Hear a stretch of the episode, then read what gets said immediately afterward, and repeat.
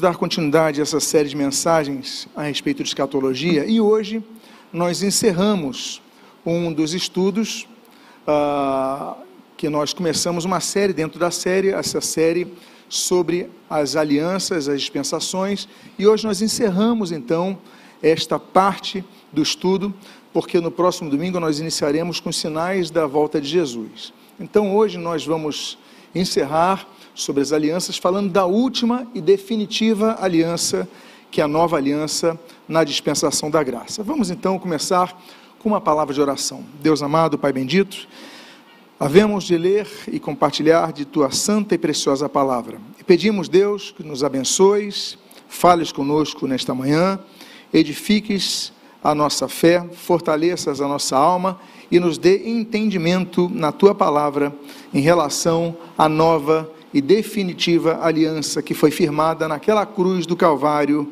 conosco. Abençoa as nossas vidas e o que nós pedimos, nós fazemos agradecidos em nome de Jesus. Amém e amém. Bom, nós colocamos esse quadro sempre para fazer uma pequena revisão, especialmente aqueles que não têm acompanhado, e nós tratamos então nessas alianças, nessas, nessas dispensações, da dispensação da inocência, a dispensação da consciência, a dispensação do governo humano, o período patriarcal, o período da lei, e hoje então nós vamos falar sobre o período da graça, então a dispensação da graça, que é a dispensação que nós vivenciamos no dia de hoje, na atualidade, odiernamente.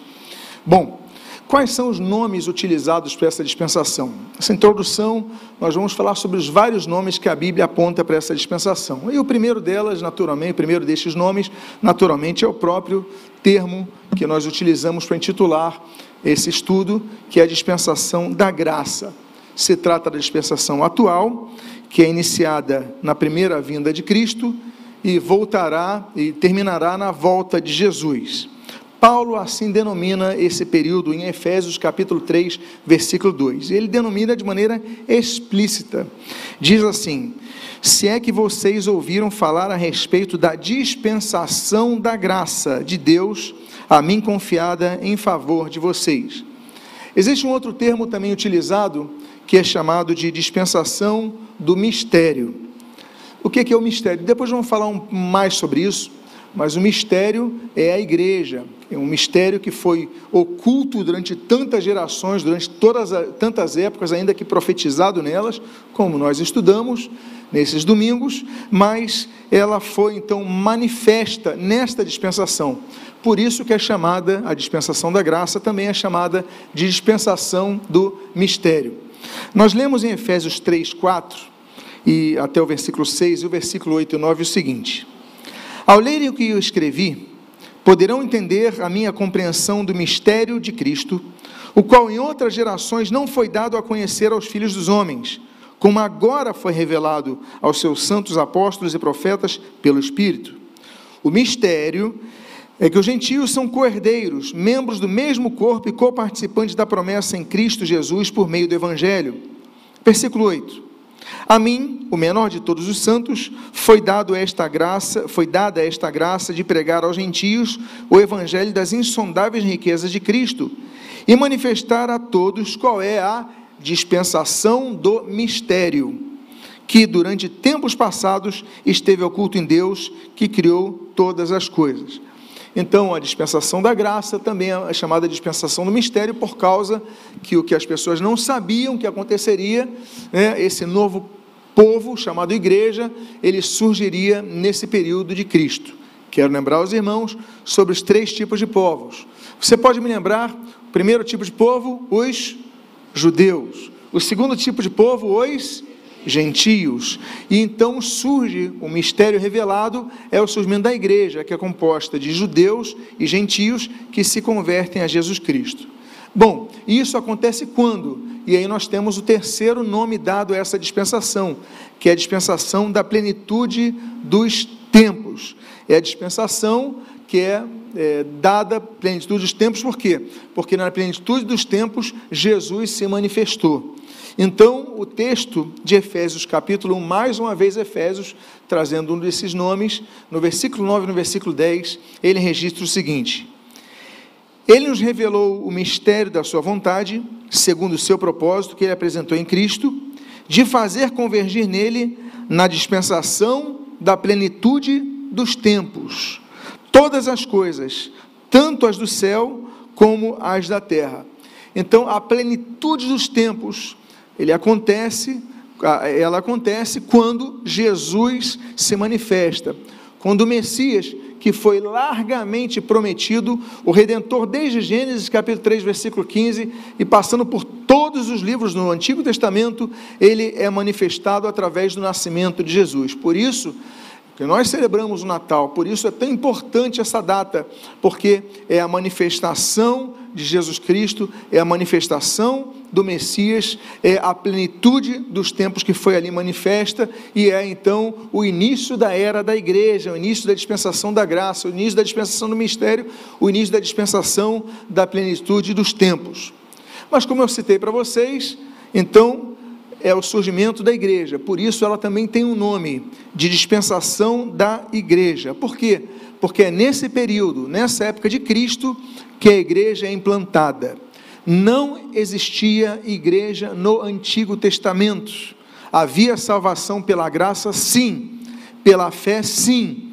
Pela, pela justificação que Deus otorgava àqueles homens pela sua fé, sim. Basta você ler, por exemplo, a galeria dos heróis da fé em Hebreus capítulo 11, para você ter essa ideia concisa da salvação pela fé exercida nos tempos do Antigo Testamento. Mas Cristo se manifesta e a igreja surge nesse período. Colossenses capítulo 1, nos versículos 24 a 27, diz assim, registra assim: A igreja da qual me tornei ministro de acordo com a dispensação da parte de Deus que me foi confiada em favor de vocês, para dar pleno cumprimento à palavra de Deus, o mistério que esteve escondido durante séculos e gerações, mas que agora foi manifestado aos seus santos. A estes, Deus quis dar a conhecer a riqueza da glória deste mistério entre os gentios, que é Cristo em vocês, a esperança da glória.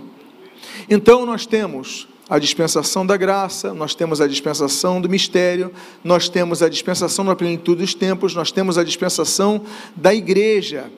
Então, nós temos esses nomes que são dados ao mesmo, ao mesmo período, à mesma época, à mesma dispensação, é, é, enfim, surgimento da igreja em Cristo Jesus. Esse período, volto a dizer, começa com a primeira vinda de Cristo e termina com a segunda vinda de Cristo em sua primeira fase. Então, por isso eu digo para vocês sobre a sua duração. Essa duração, ela encerra o período da lei.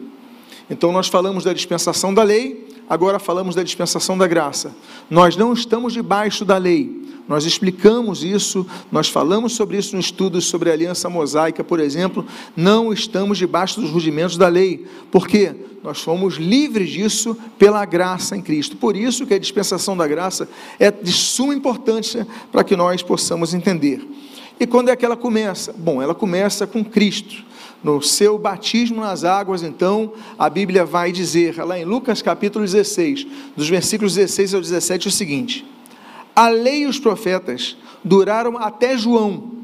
Desde este tempo, está falando João Batista, o evangelho do reino vem sendo anunciado e todos se esforçam para entrar nele. É mais fácil passar no céu e a, passar o céu e a terra do que cair um tio sequer da lei. Então, volto a dizer esse período ele começa. Jesus é batizado, inicia seu ministério, a pregação do evangelho do reino, como nós lemos em Lucas 16, é iniciada e aí então nós temos o início desse período. 1 Tessalonicenses fala então sobre o período do arrebatamento, quando vai encerrar esse período. Capítulo 4, versículos 16 e 17 dizem o seguinte: Porque o Senhor mesmo, dado a sua palavra, dada a sua palavra de ordem, ouvida a voz do arcanjo, ressoada a trombeta de Deus, descerá dos céus, e os mortos em Cristo ressuscitarão primeiro. Depois, nós, os vivos, os que ficarmos, seremos arrebatados juntamente, arrebatados juntamente com eles, entre nuvens, para o encontro com o Senhor nos ares, e assim estaremos para sempre com o Senhor. Bom, então nesse período de tempo entre a vinda de Cristo e o retorno de Cristo para arrebatar a sua igreja, ou seja, o período da graça, dispensação da graça, dispensação da igreja, é, é implantado, é estabelecido, é firmado, é pactuada uma nova aliança. Por isso que nós então vamos adentrar então agora ao estudo depois dessa introdução sobre a dispensação da graça a respeito da nova aliança. Então eu volto a trazer aquele quadro para vocês e agora eu finalizo esse quadro. Esse quadro, então, eu finalizo em relação às alianças. Nós vamos então falar hoje sobre a oitava e última aliança.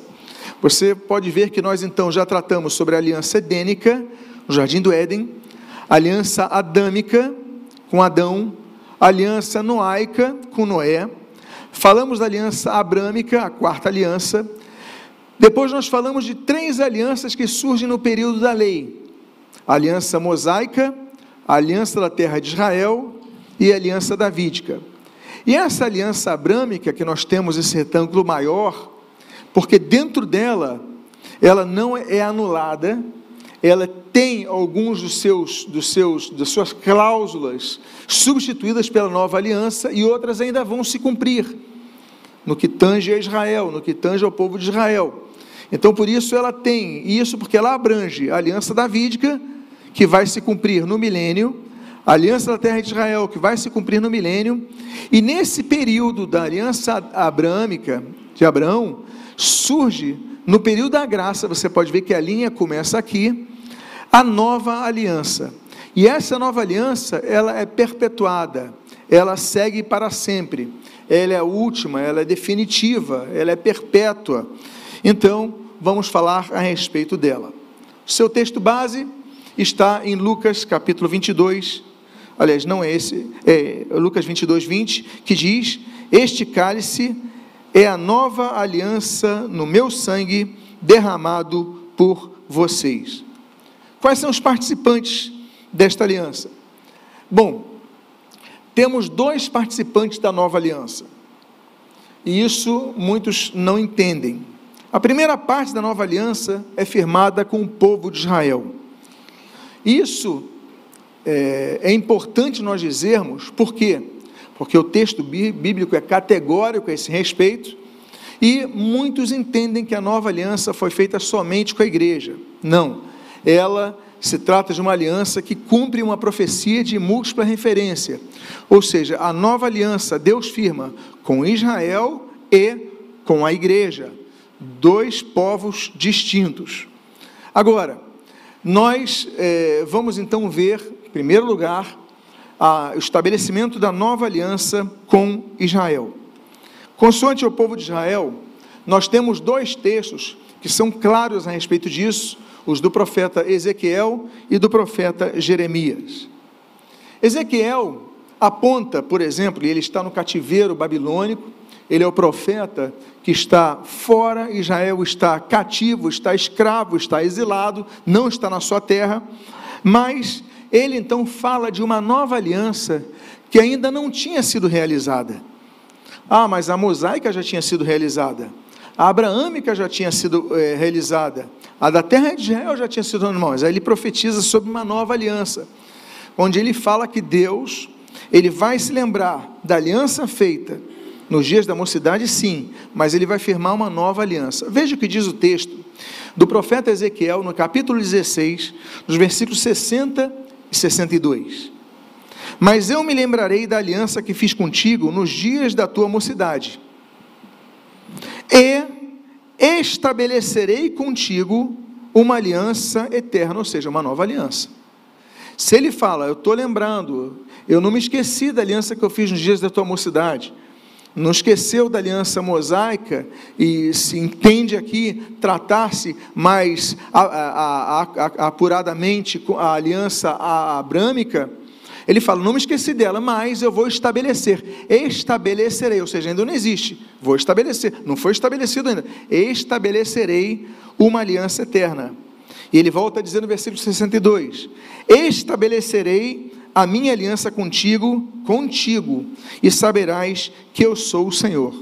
Ezequiel profetizou para Israel. E Deus então fala para Israel: Olha, eu vou estabelecer uma aliança que eu, eu não estou esquecido das alianças anteriores, mas vou estabelecer uma aliança eterna com vocês. Então o texto é claro apontar que Israel teria uma nova aliança. Já o profeta de Anatote, Jeremias, ele é mais específico ainda na sua profecia.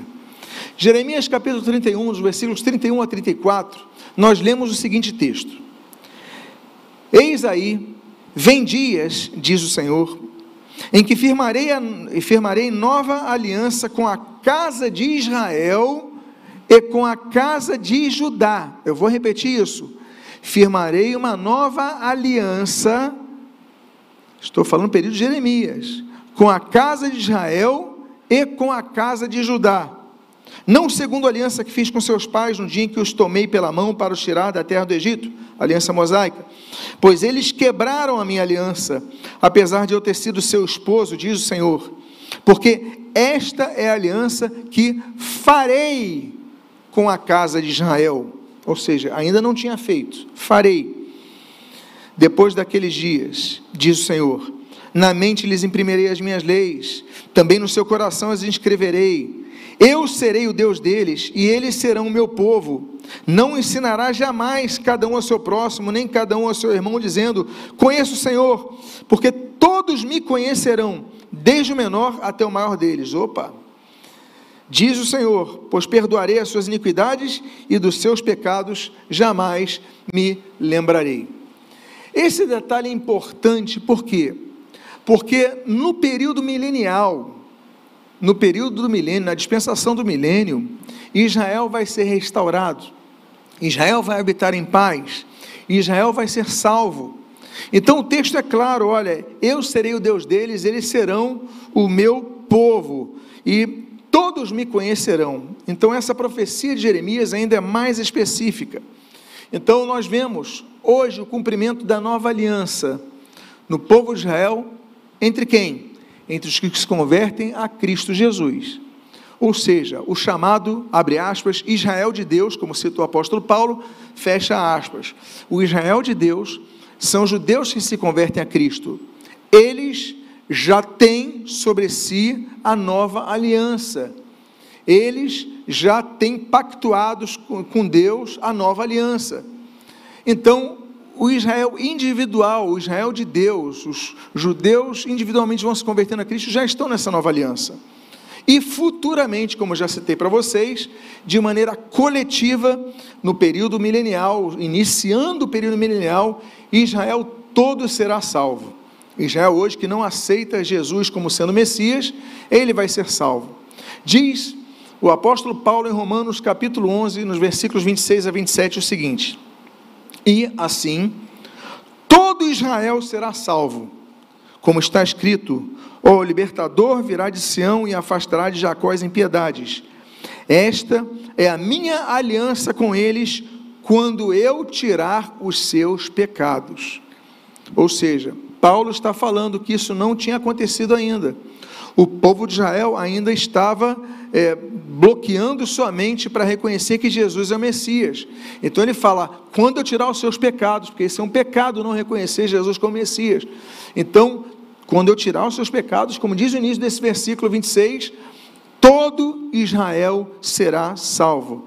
E nós vamos tratar sobre isso quando, fala, quando falarmos a respeito do final da volta de Jesus, quando Jesus voltar com a sua igreja, Israel reconhecer Jesus como Messias.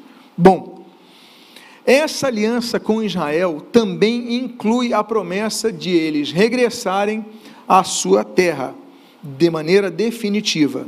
Isso já aconteceu. Essa profecia já se cumpriu em 1948.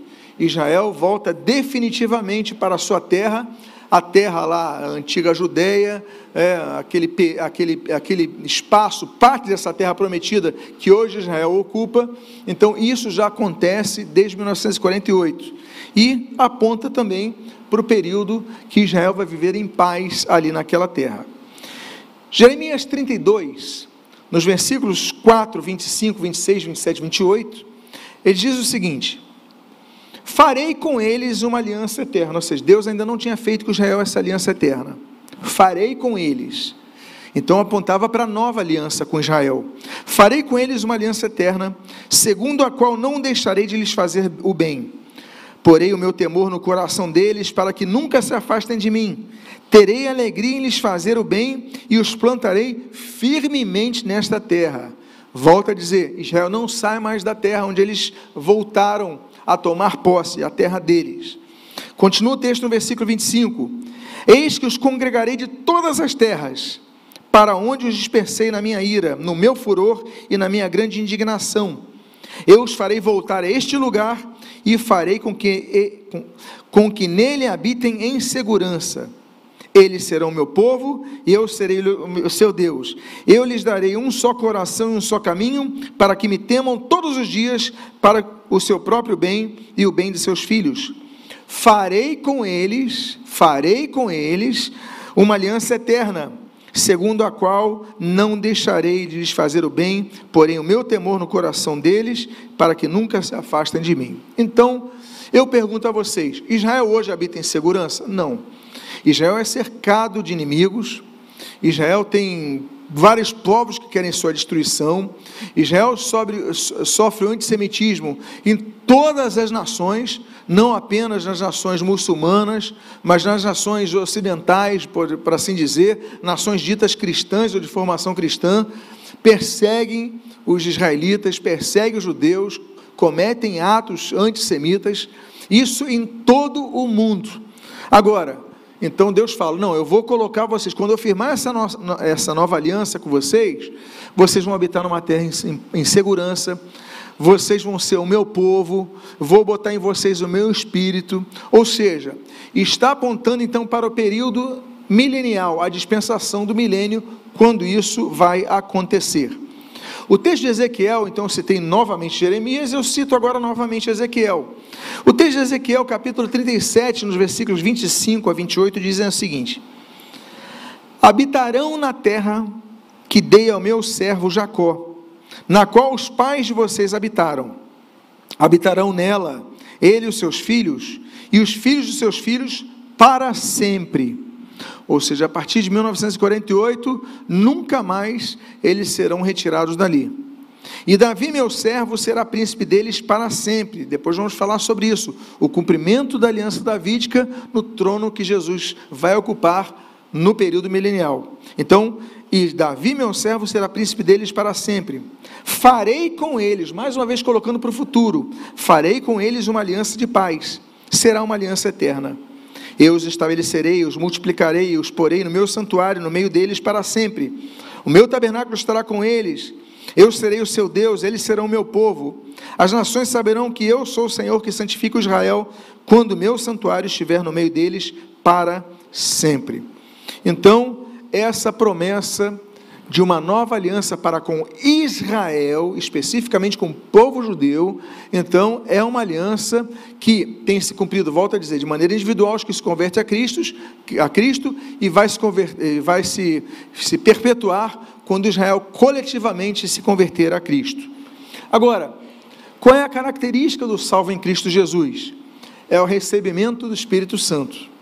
É quando ele passa a ser é, passa a ter, habitando em seu espírito, o Espírito Santo.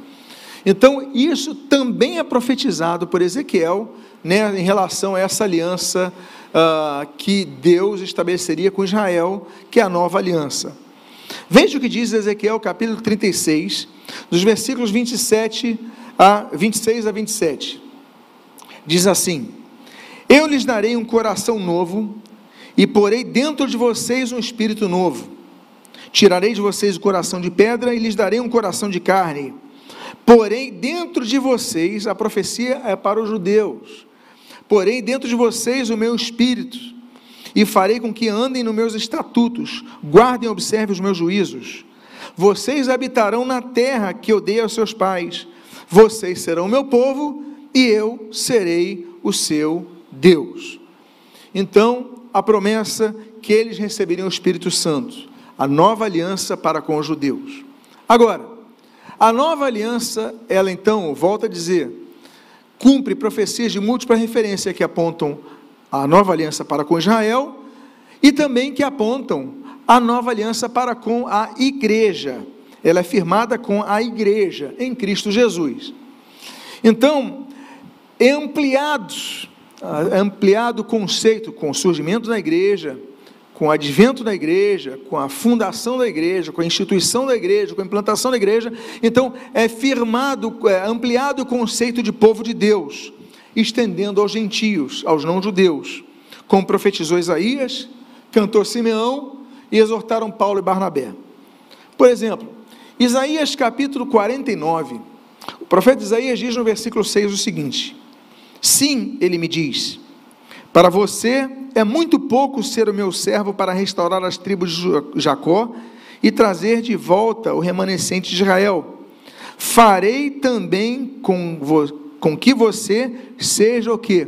Uma luz para os gentios.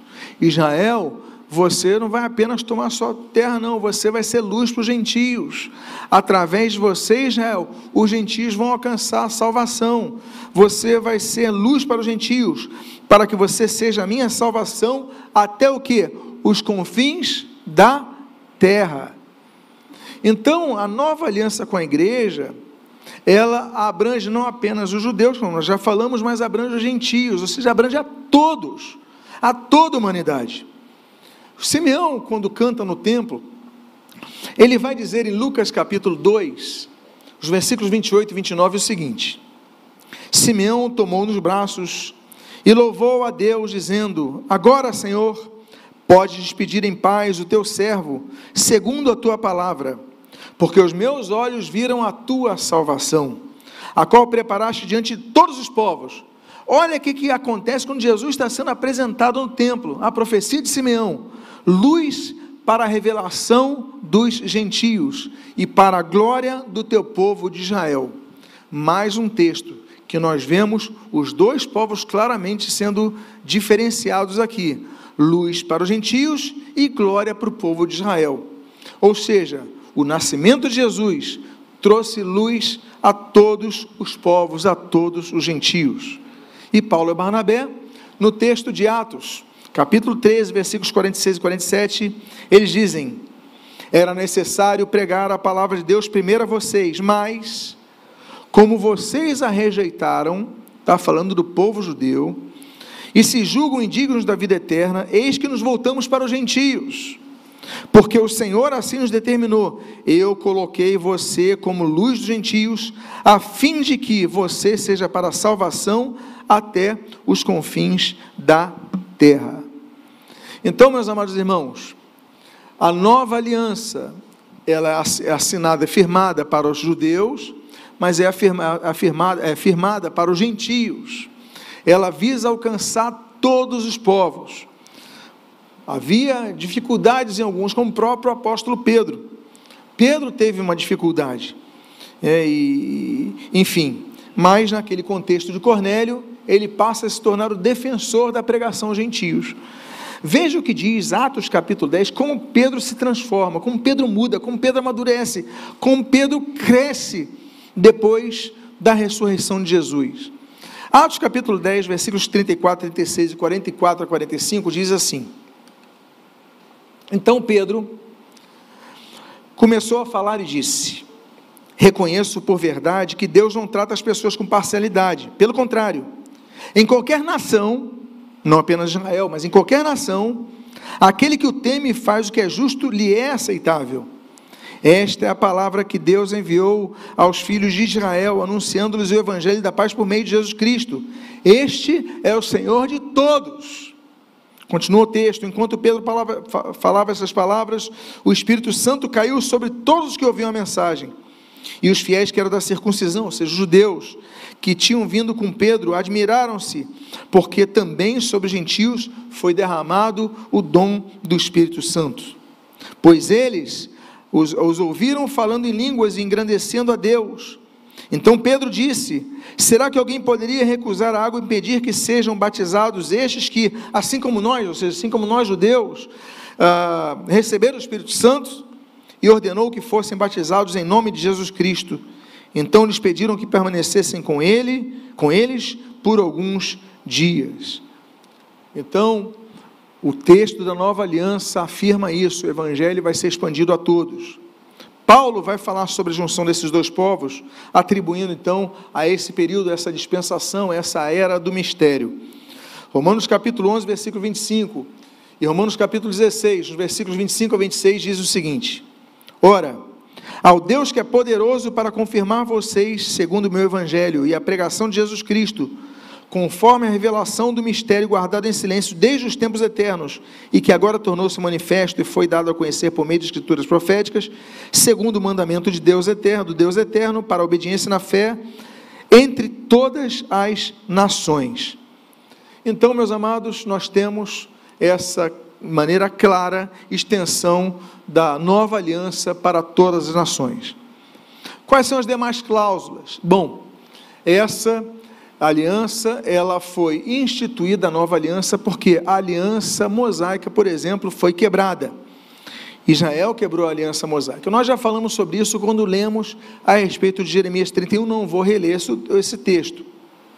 Agora, apesar de Israel ter abandonado a aliança, Deus não, não se esqueceu né, das suas promessas. Deus não abandonaria o povo de Israel. Então nós temos a profecia, mais uma vez, de Ezequiel, no capítulo 16, mais uma vez eu repito aqui o versículo 60, para mostrar para vocês que, sobre isso, que Deus não se esquece. Porque assim diz o Senhor Deus, diz o texto de Ezequiel, capítulo número 16, versículo 60. Porque assim diz o Senhor Deus: Eu farei com você o mesmo que você fez, pois você desprezou o juramento e quebrou a aliança quem quebra a aliança é Israel. Mas eu me lembrarei da aliança que fiz com vocês no dia da, da sua mocidade, e com vocês estabelecerei uma aliança eterna. Bom, nós já falamos a respeito de, da instituição da igreja como povo de Deus, eu vou avançar um pouco aqui, e eu só quero citar que esse evangelho vai ter que ser pregado então a todas as nações. Jesus ele vem para ser luz aos gentios, luz aos outros povos. Por exemplo, esse texto que nós vemos aqui, estamos vendo aí em tela, disse: Vão por todo mundo e preguem o evangelho a toda criatura. Diz o texto seguinte, de Lucas capítulo 24, versículo 46 e 47, o seguinte: Assim como assim está escrito que o Cristo tinha que sofrer, de sofrer, ressuscitar dentre os mortos no terceiro dia, em que seu nome se pregasse arrependimento para a remissão de pecados em todas as nações, começando em Jerusalém. O termo grego que está aí é etnê, ou seja, não é todas as 190 e creio que seis nações que a ONU reconhece, não, não é isso. São todas as etnias. Jesus, ele volta quando o evangelho for pregado a todas as etnias. Porque a todas as nações o evangelho já foi pregado. Então é uma questão de tradução. O texto é claro aí das etn, do etnê. Tanto é que Mateus capítulo 28, os versículos 29 e 20 e 19 a 20 diz o seguinte: Portanto, vão e façam discípulos de todas as etnê, que aí em português está como nações, batizando-os em nome do Pai, do Filho e do Espírito Santo, ensinando-os a guardar todas as coisas que tenho ordenado a vocês, eis que estou com vocês todos os dias até o fim dos tempos. Outra cláusula dessa aliança é que ela seria mediada exclusivamente por Jesus como sumo sacerdote. Outras alianças tiveram outros mediadores, mas essa não tem Moisés como mediador, não tem Abraão como mediador, não tem mais nem anjos como mediadores. O único mediador é Jesus Cristo. Então, o texto de Gálatas, capítulo 3, versículo 19, ele diz assim: Logo, para quem a lei? Ela foi acrescentada por causa das transgressões, até que viesse o descendente a quem se fez a promessa, e foi promulgada por meio de anjos, pela mão de um mediador. Agora, o texto de Hebreus, capítulo 8, versículo 6, capítulo 9, capítulo 12, eles vão dizer e vão clarificar essa questão. Quem é o mediador da nova aliança?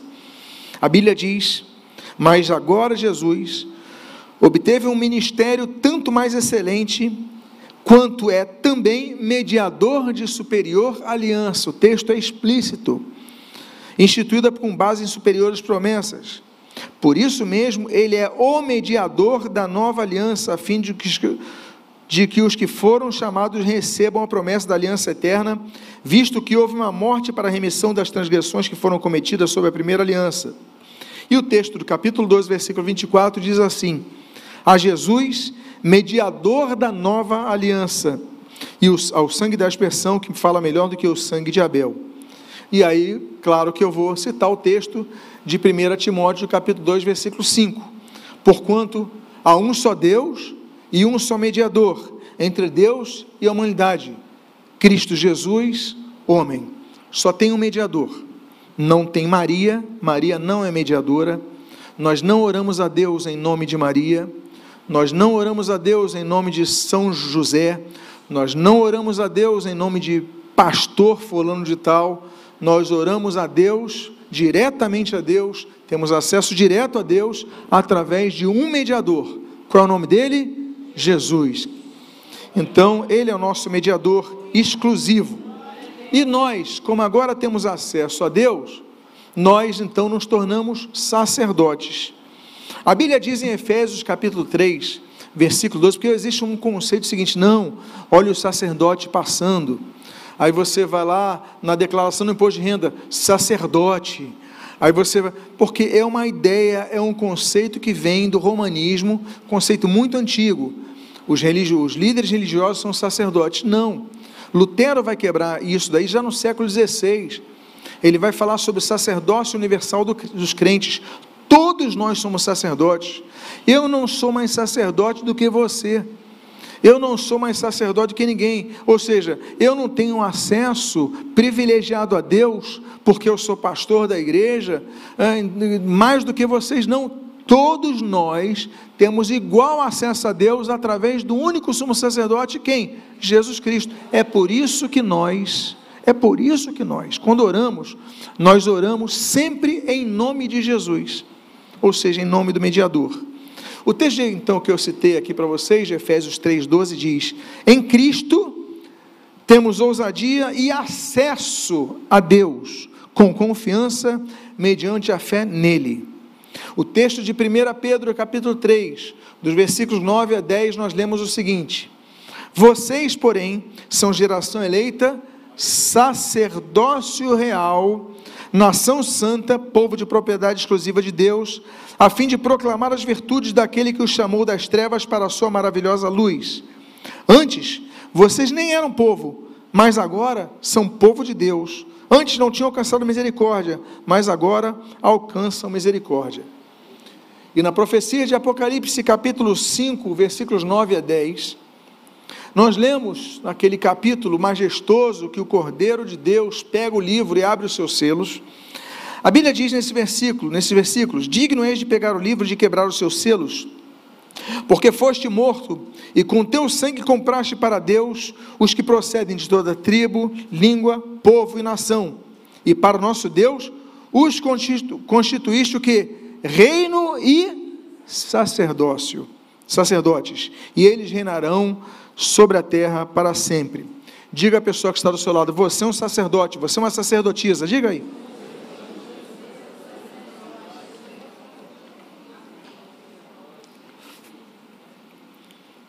Então você, quando olhar para um líder cristão passando na rua, você falar que ele é um sacerdote. Aí você olha para a pessoa que está do seu lado, que está irmã em Cristo, você fala, mas você também é sacerdote. E nós só temos um sumo sacerdote, só tem um que está acima de nós, Jesus Cristo. Outra cláusula dessa nova aliança, que nós já até citamos, é derramar o Espírito Santo sobre a igreja. Nós falamos não apenas da mudança de sacerdócio, mas da mudança de espírito, que acontece através da previsão da habitação do Espírito Santo sobre nós. Vocês lembram que primeiro isso, essa profecia já foi parado aos judeus, como nós citamos Ezequiel, e aqui eu cito Ezequiel também no capítulo 36, no versículo 26 a 27. Diz assim: Eu lhes darei um coração novo, e porei dentro de vocês um espírito novo. Olha a profecia para o povo de Israel. Eles precisavam de um coração novo e um espírito novo. Tirarei de vocês o coração de pedra, e lhes darei um coração de carne. Porei dentro de vocês o meu espírito Deus está falando para o povo de Israel, vai colocar o Espírito Santo no espírito deles, e farei com que vocês andem nos meus estatutos e guardem e observem os meus juízos. Agora, no final do ministério de Jesus, já Jesus, já próximo ao final do seu ministério terreno, ele então vai falar sobre o envio do Espírito Santo. João capítulo 14, os versículos 16 a 17 nós lemos: E eu pedirei ao Pai, e ele lhes dará outro consolador, a fim de que esteja com vocês para sempre. É o Espírito da verdade que o mundo não pode receber. Opa! Nem todo mundo tem o Espírito Santo. Só os discípulos de Cristo têm o Espírito Santo. É o Espírito da verdade que o mundo não pode receber. Não pode, não tem condições de receber. Porque, você, porque não vê nem o conhece. Vocês o conhecem, porque ele habita com vocês e estará em vocês. Então, o Espírito Santo que era outorgado, que preenchia pessoas de maneira individual, Jesus já falou de um derramamento coletivo. Estará em vocês, algo que aconteceria depois do seu ministério terreno. E essa profecia então acontece quando? Acontece 50 dias depois da Páscoa, quando naquela festa do Pentecostes, daí o termo Pentecostes é Penteconta, que significa quinquagésimo. Então, o Espírito Santo é derramado. Diz Atos capítulo 2, nos versículos 1 a 4, o seguinte: Ao cumprir-se o dia do Pentecostes, estavam todos reunidos no mesmo lugar. De repente, veio do céu um som, como de um vento impetuoso, e encheu toda a casa onde estavam sentados e apareceram distribuídas entre eles línguas como de fogo, as quais pousaram sobre cada um deles. E todos ficaram cheios do Espírito Santo e começaram a falar em outras línguas, segundo o Espírito lhes concedia que falassem. Então, meus amados irmãos, ali acontece mais um cumprimento da profecia. E a profecia, então, que o Espírito Santo seria derramado sobre a igreja, sobre os discípulos de Cristo. Os discípulos estavam reunidos naquele cenáculo, 120 pessoas ali é, reunidas naquele cenáculo, para cultuar a Cristo, adorar a Cristo, e o Espírito Santo orar ao Senhor, e o Espírito Santo desce sobre eles. Nós temos uma profecia de múltipla referência que é citada em Atos, mas ela tem a sua origem em Joel. E essa, deixa eu ver aqui. Ok. É, é isso mesmo. Peço desculpas, irmãos, eu passei um slide a mais aqui. Posteriormente, essa profecia que se cumpre na igreja, somente na igreja, nos que têm o Espírito Santo, eles vão ser revestidos do Espírito Santo, cheios do Espírito Santo. Essa promessa, ela vai ter seu cumprimento pleno durante o período milenial, quando toda a humanidade Estamos falando então das pessoas já salvas até o retorno de Jesus. Eles serão terão a presença do Espírito Santo em suas vidas. Comecemos com a profecia de Joel, que acontece cerca de 750 anos antes de Cristo. O texto de Joel, capítulo 2, versículo 28 a 29 diz assim: E acontecerá depois disso que derramarei o meu espírito sobre o quê? Sobre o quê?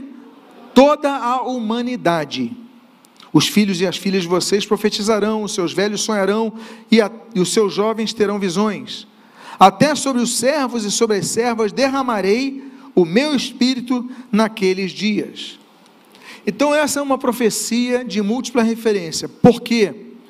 Porque ela se inicia em Jerusalém, no Pentecostes, e vai se concluir no período milenial. Tanto é que ela começa no período Pentecostes, que nós temos a pregação de Pedro. E a pregação de Pedro, na pregação de Pedro, ele diz o seguinte, Atos capítulo 2, versículos 14, 16, 17 e 18, diz assim, Então Pedro se levantou junto com os onze, e erguendo a voz, dirigiu-se à multidão nestes termos, o que está acontecendo é o que foi dito por meio do profeta Joel, olha a profecia que nós lemos, e acontecerá nos últimos dias diz Deus, que derramarei o meu espírito sobre toda a humanidade. E os filhos e as filhas de vocês profetizarão, Os seus jovens terão visões, os seus velhos sonharão, até sobre os meus servos e sobre as minhas servas derramarei o meu espírito naqueles dias e profetizarão. Então, meus amados, essa profecia não se cumpriu plenamente ainda. Por que não se cumpriu plenamente ainda?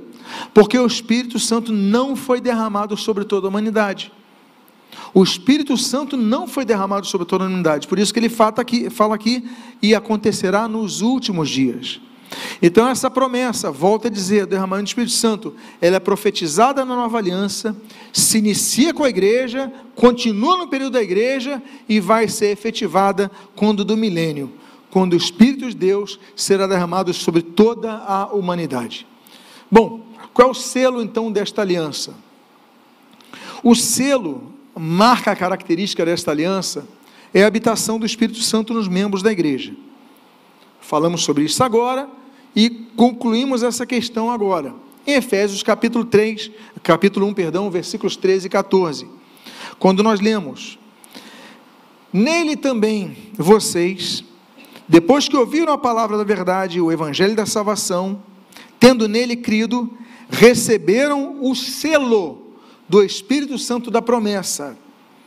O Espírito é o penhor da nossa herança até o resgate da sua propriedade em louvor da sua glória. Então, nós temos o selo do Espírito Santo, é o penhor do nosso resgate. Até o dia que nós estivermos com o Senhor, esse é, essa é a garantia de nossa salvação, a presença do Espírito Santo. É por isso que o próprio Efésios, só que no capítulo 4, versículo 30, ele diz assim: E não entristeçais o Espírito Santo de Deus, no qual vocês foram selados para que dia? Para o dia da redenção. Ou seja, o selo do Espírito Santo, ele está em nós até o dia da nossa redenção, é o nosso selo. E quais são os sinais desta aliança? Toda aliança nós temos lido, nós lemos as sete anteriores, estamos na oitava aliança. Todas as alianças têm um símbolo, um sinal que é visível, que é notável, que caracteriza a aliança. E a nova aliança tem sinais. Os sinais visíveis são as duas ordenanças que Jesus deixou para a igreja: o batismo nas águas e a ceia do Senhor. Falando sobre o batismo nas águas, ele substituiu a circuncisão que foi instituída na aliança abrâmica. Aliás, ela foi é, estabelecida ali na aliança abrâmica como um sinal visível. O batismo substitui isso. Colossenses capítulo 2, os versículos 11 e 12, ele registra o seguinte: Nele também vocês foram circuncidados, não com uma circuncisão feita por mãos humanas, mas pela remoção do corpo da carne, que é a circuncisão de Cristo, tendo sido sepultados juntamente com eles no batismo, no qual vocês também foram ressuscitados por meio da fé no poder de Deus, que o ressuscitou dentre os mortos. Então, o batismo é a nova circuncisão. Nós não precisamos ser circuncidados, nós devemos ser batizados. E essa é uma das duas é, ordenanças que a igreja recebe para manter. Então, é uma declaração pública da nossa fé em Cristo Jesus. Deve ser obedecida. Mateus capítulo 28, versículo 19, diz: Portanto, vão e façam discípulos de todas as nações, o que? Batizando-os em nome do Pai, do Filho e do Espírito Santo. Então, nós falamos do batismo nas águas, que é um dos sinais ah, da nova aliança. E agora então vamos falar da ceia do Senhor. A ceia do Senhor, ela acontece dentro de um contexto, a Páscoa judaica. Jesus, então, ele tem vários elementos ali na Páscoa. Tem carne de cordeiro, tem vegetais, tem, tem vários alimentos. Mas Jesus pega dois elementos para instituir a sua aliança. Assim como nós vemos, por exemplo, naquele pacto adâmico lá com Melquisedeque, pão e vinho, nós vemos Jesus então representando, pegando esses elementos como sinal de sua, de seu sacrifício na cruz, que é, estabelece, firma aquela nova aliança. Veja o que diz o texto de 1 Coríntios capítulo 11, dos versículos 23 a 26. Porque eu recebi do Senhor o que também lhes entreguei, que o Senhor Jesus, na noite em que foi traído, pegou um pão e, tendo dado graças, o partiu e disse: Isto é o meu corpo, que é dado por vocês. Façam isto em memória de mim. Do mesmo modo, depois da ceia, pegou também o cálice, dizendo: Este cálice é a nova aliança. Vou repetir: Este cálice é, não será, é a nova aliança no meu sangue. Horas depois, Jesus estaria derramando o seu sangue naquela cruz. Façam isto todas as vezes que o beberem em memória de mim, porque todas as vezes que comerem este pão e beberem o cálice, vocês anunciam a morte do Senhor até que ele venha. Então vamos falar da, desse contexto da Páscoa judaica na instituição da nova aliança. Por que, que Jesus escolhe esse momento? Por que, que Jesus escolhe essa festa, esse momento tão importante, pela sua representatividade? Bom, em primeiro lugar, nós falamos do cálice da ceia. Só que naquela mesa, assim como na Páscoa judaica, os judeus colocam quatro cálices e não apenas um. Então existem quatro cálices na mesa da Páscoa judaica. Essa é uma prática que vai surgir com um descendente, um sacerdote muito respeitado pelo povo de Israel, descendente direto de Esdras, chamado Iléu, o ancião. Ele vai dizer que tem que colocar quatro cálices por causa dos, das quatro letras do nome de Deus. Yod, Re, Vav, Re. Isso em hebraico. No português também tem quatro letras, coincidentemente. Em outros idiomas não, mas no português coincidentemente tem. Mas são as quatro letras do alfabeto hebraico. Então, é, ele fala assim: não, então nós temos que ter um para cada letra. E essa tradição, a partir de Léo, ela vai sendo então é, continuada entre os judeus. Então, como é que ele usa essa divisão? Ele fala o seguinte: bom, nós temos o texto de Êxodo, capítulo 6, versículos 6 e 7, que fala da libertação de Israel, porque a Páscoa remete-se à libertação de Israel, e cada cálice também vai ter um significado desses versículos. O texto de Êxodo que eu citei para vocês, capítulo 6, versículos 6 a 7, diz o seguinte: Portanto, diga aos filhos de Israel, eu sou o Senhor. Vou tirá-los dos trabalhos pesados no Egito. Vou livrá-los da escravidão. Vou resgatar vocês com o braço estendido e com grandes manifestações de juízo. Eu os tomarei por meu povo e serei o seu Deus. E vocês saberão que eu sou o Senhor seu Deus, que os tiro dos trabalhos pesados no Egito.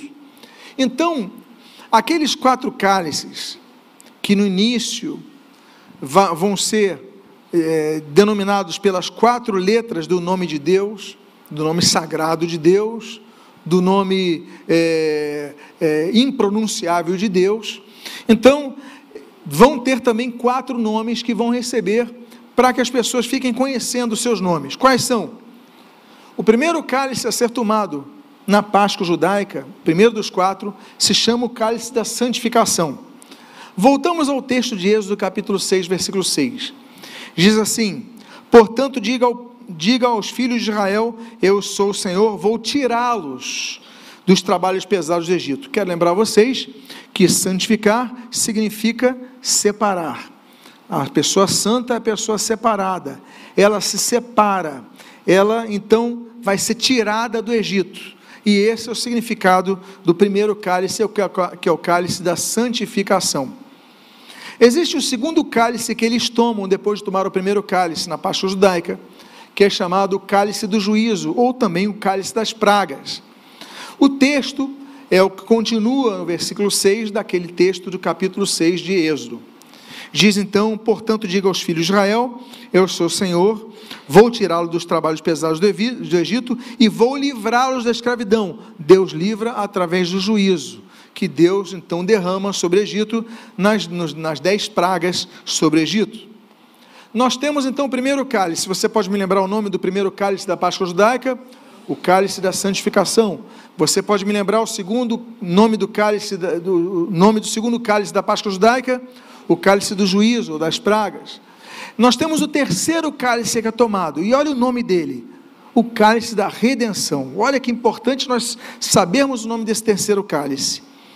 A Bíblia diz, nessa continuação do capítulo 6 de Êxodo, capítulo, eh, de Êxodo 6, versículo 6, diz assim: Portanto, diga aos filhos de Israel: Eu sou o Senhor, vou tirá-los dos trabalhos pesados no Egito, vou livrá-los da escravidão, vou resgatar vocês com braço estendido e com grandes manifestações de juízo.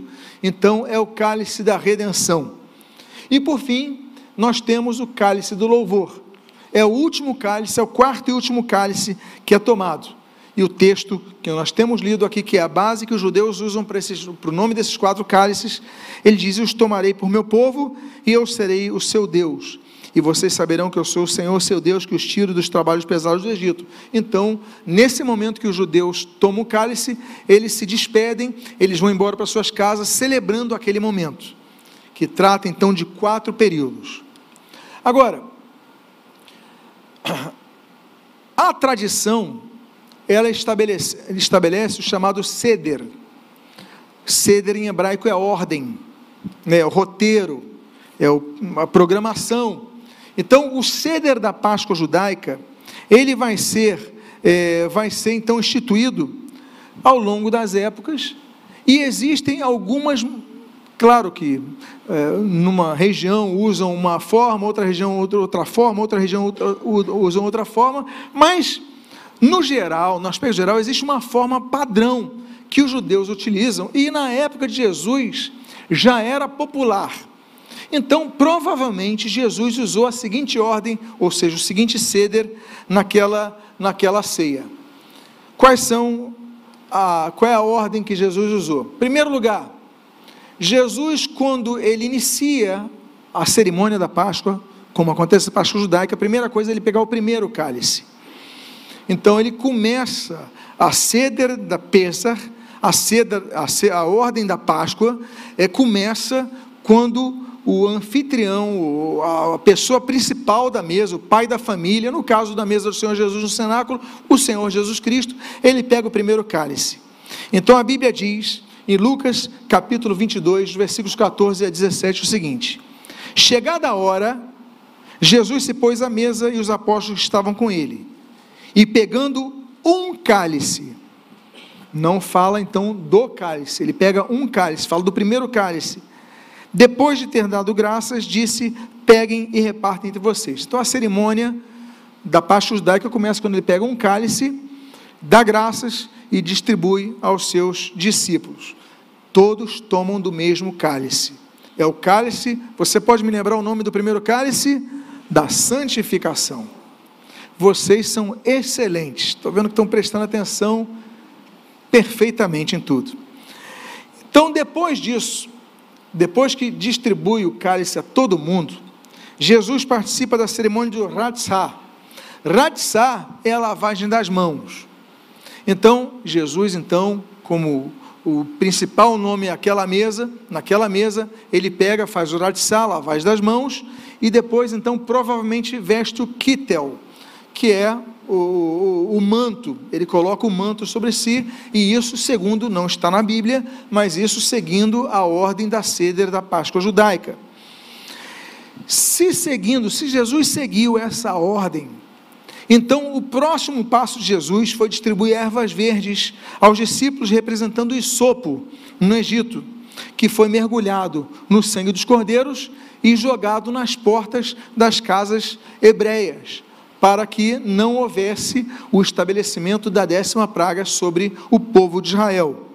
Então é nesse momento, quando ele então entrega aquelas ervas verdes para eles comerem, que então se pega o segundo cálice, que é o chamado cálice do juízo, porque aponta a décima praga do Egito. Depois então que eles tomam o segundo cálice da ceia, então acontece uma outra cerimônia essa cerimônia se chama Motsi Matzah, ou seja, a quebra da matzah, a quebra do pão. Eu quero lembrar para vocês que o pão, a matzá, é, é, é, é, não é parecido com o nosso pão francês, por exemplo, que nós estamos habituados aqui. Ela é mais parecida na sua forma com, mal comparando, o creme cracker. É, então, aquilo que se quebra. Então, essa cerimônia se chama Mutsi Matzah, e Jesus quebra o pão asmo e os distribui aos discípulos. E isso também está na Bíblia, em Mateus capítulo 22, versículo 19, onde nós lemos. E, pegando um pão, tendo dado graças, o partiu e lhes deu. Ou seja, Jesus pega uma das matzot que está ali na mesa, ele pega um, ele quebra o pão e distribui aos seus discípulos. Então é o mutsi matzah que ele vai fazer. Eu partiu e lhes deu, dizendo: Isto é o meu corpo que é dado por vocês, façam isto em memória de mim. Jesus já estava dizendo que o corpo dele ia ser quebrado naquela cruz. Jesus já estava falando que o momento tinha chegado. Depois disso, depois um próximo passo dessa ceder, dessa ordem da Páscoa judaica, é quando eles recebem a maror, que, que são as ervas amargas. E assim como a corá, ou seja, um rábano verde, silvestre, uma folha, e eles colocam no meio do pão, eles colocam junto ao pão, e eles comem o pão com, essa, com esse rábano, e molham o pão. Então eles pegam o pão, molham o pão naquele, naquela água, e isso também nós temos um registro bíblico desse momento, quando eles molham o pão. João capítulo 13, nos versículos 16, 26 a 27, diz o seguinte: Jesus respondeu, Olha a atenção do momento. É aquele a quem eu der o pedaço de pão molhado. Então Jesus pegou um pedaço de pão e, tendo molhado, deu a Judas, filho de Simão Iscariotes. E depois que Judas recebeu o pedaço de pão, imediatamente Satanás entrou nele. Então disse a Judas: O que você pretende fazer, faz-o depressa. Então Jesus pega, ele faz com que todos fizeram ele molha o pedaço de pão, só que ao invés de Jesus comer o seu pedaço, ele entrega para Judas. E Judas então é possuído ali naquele momento, e nós sabemos o que vai acontecer logo depois. Depois disso, eles começam uma nova fase. Eles saem da fase desse ritual, digamos, com, com elementos que são muito simbólicos, e eles começam a fase celebrativa, que é o momento, então, junto aos pães asmos, que eles começam a comer carne assada. Então começa, digamos assim, o momento da ceia mesmo, o momento que eles começam a jantar mesmo. Eles já tomaram os cálices, aqueles cálices, e, e isso tem base na carne de carneiro, tem base em Êxodo também, capítulo 12, versículo 8.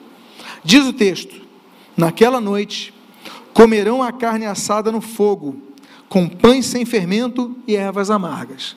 Ou seja, você lembra que Jesus então distribui os pães, distribui o pão quebrado e, e, o pessoal vai colocando então as ervas amargas ali no pão, vão comendo, eles comem junto com a carne assada. Aí eles ceiam, aí eles comem os demais elementos que estão ali na mesa, jantam e tudo mais. E aí então, depois que a ceia acaba, é que se toma o terceiro cálice. Você pode lembrar para mim o nome do terceiro cálice? O cálice da redenção. Olha só. Depois que eles comem, depois que eles ceiam, depois da janta, é que eles pegam o terceiro cálice, que é o cálice da redenção. E nesse momento, Jesus revela a instituição da nova aliança. O texto de Lucas capítulo 22, versículo 20 diz assim: do mesmo modo, depois da ceia, depois de comerem a carne assada, depois de se alimentarem, depois disso, depois da ceia, pegou o cálice. Agora aqui já é um artigo definido, está no singular. O cálice, dizendo: Este cálice, este cálice, é o cálice da nova aliança, é a nova aliança, no meu sangue derramado por vocês.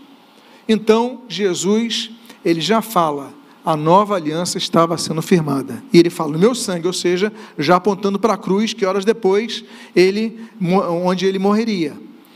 onde ele concluiria essa aliança. Então nós temos o terceiro cálice tomado. E aí, depois desse terceiro cálice, eles têm um momento de comunhão, conversam, é, enfim, é, tem um momento de comunhão em si. Agora a hora de ir embora. Como é que eles terminam? Bom, hoje em dia não é usual isso aqui no Ocidente. Né? Nós costumamos, as pessoas costumam sair, uma vai saindo, outra vai saindo aos poucos. Não é assim que nós nos acostumamos? Mas o costume no Oriente é o seguinte: o, o, o anfitrião fala o seguinte: olha, chegamos ao momento do encerramento de nosso, nossa confraternização. Tem hora para acabar. Tipo assim, preciso dormir. Então, se levanta o quarto cálice. O quarto cálice, que é o cálice do halal, que é o cálice do louvor. Halal, daí vem aleluia. Louvado seja Deus, halel, halel, Yah. Yah é a abreviatura de Jeová, de, de Deus. Halel, Yah, louvado seja Deus. Então, halal Halel, o Halel, como chamam. Então, o cálice do louvor. Então, o anfitrião pega, quando ele levanta o quarto cálice, todo mundo sabe que é hora de ir embora. Então, vamos cantar uma canção e vamos embora. E a Bíblia diz, então, em Mateus capítulo 26, no versículo de número 30, o seguinte. Ah, eu, desculpe, deixa eu voltar algo importante aqui. Algo importante no terceiro cálice. Vocês lembram do texto de Êxodo capítulo 6, quando fala do cálice da redenção? Olha a profecia daquele texto em relação à morte de Jesus, ao tipo de morte que Jesus sofreria. O texto diz o seguinte: Portanto, diga aos filhos de Israel: Eu sou o Senhor, lá no Egito, eu sou o Senhor, vou tirá-lo dos trabalhos pesados do Egito, vou livrá-los da escravidão e vou resgatar vocês com quê? O que, que isso aponta, meus irmãos? A forma como Jesus morreria. Quando Jesus então pega o terceiro cálice e eles leem esse texto, olha, vai ser assim a minha morte, porque o resgate de vocês vai ser com a mão estendida. Louvado seja o Senhor por isso. Que coisa impressionante.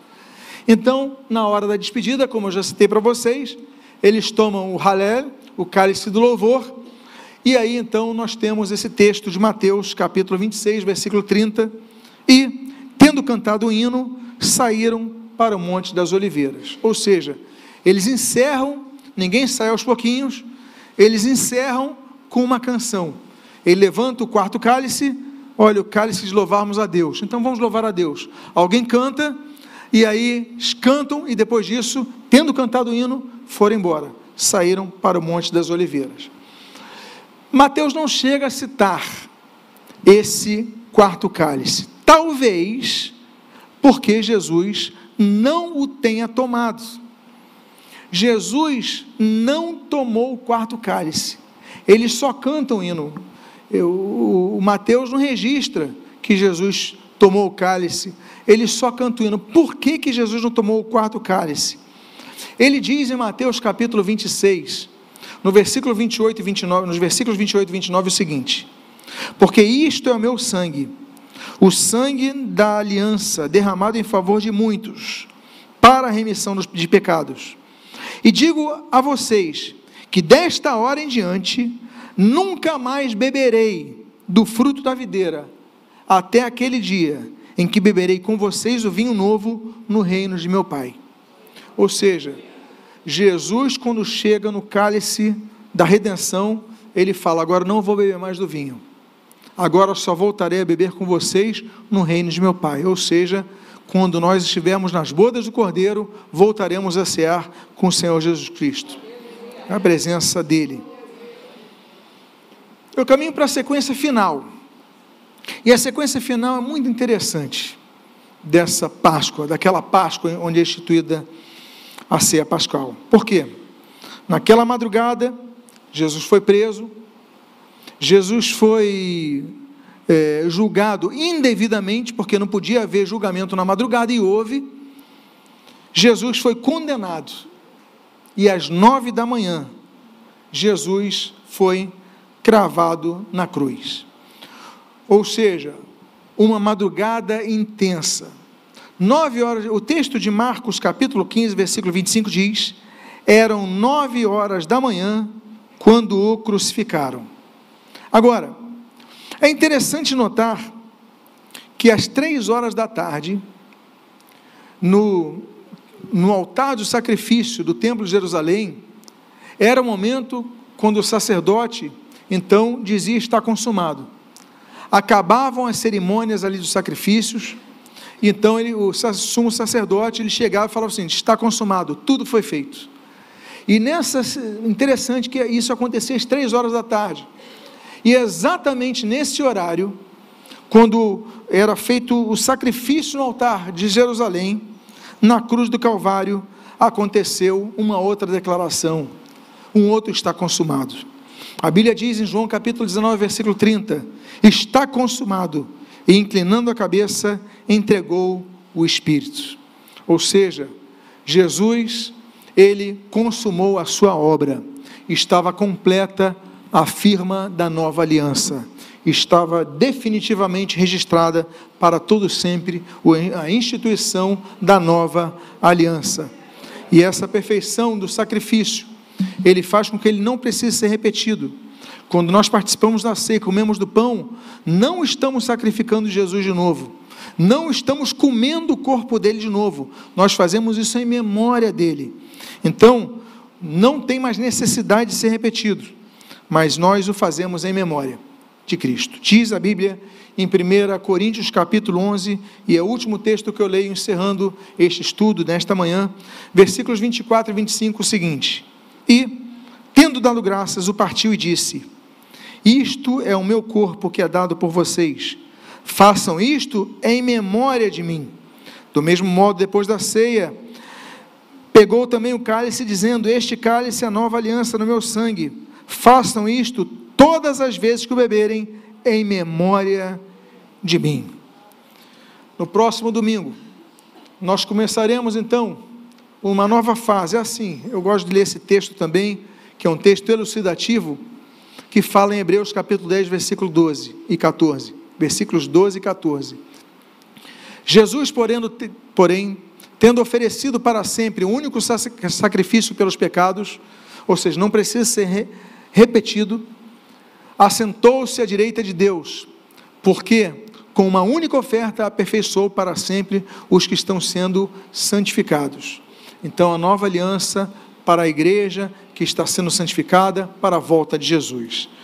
Que Deus tenha abençoado a sua vida nesse estudo e que você possa, então, é, eu gosto de concluir com esse texto, que é um texto escatológico da ceia, porque o texto diz: do mesmo modo, depois da ceia, pegou também o cálice, dizendo, 1 Coríntios, naquele contexto, eu vou ler no finalzinho, porque todas as vezes que comerem este pão e beberem o cálice, vocês anunciam a morte do Senhor até que ele venha. A ceia, a nova aliança, ela aponta para a esperança da volta de Jesus, até que ele venha.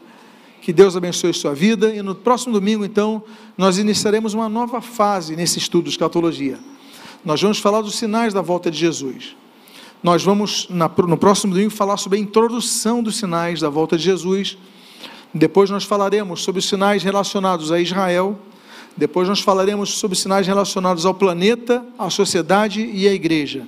São quatro tipos de sinais que devem ser observados. Mas no próximo domingo é importante que você não deixe de é, estudar a respeito da introdução dos sinais da volta de Jesus. Que Deus te abençoe.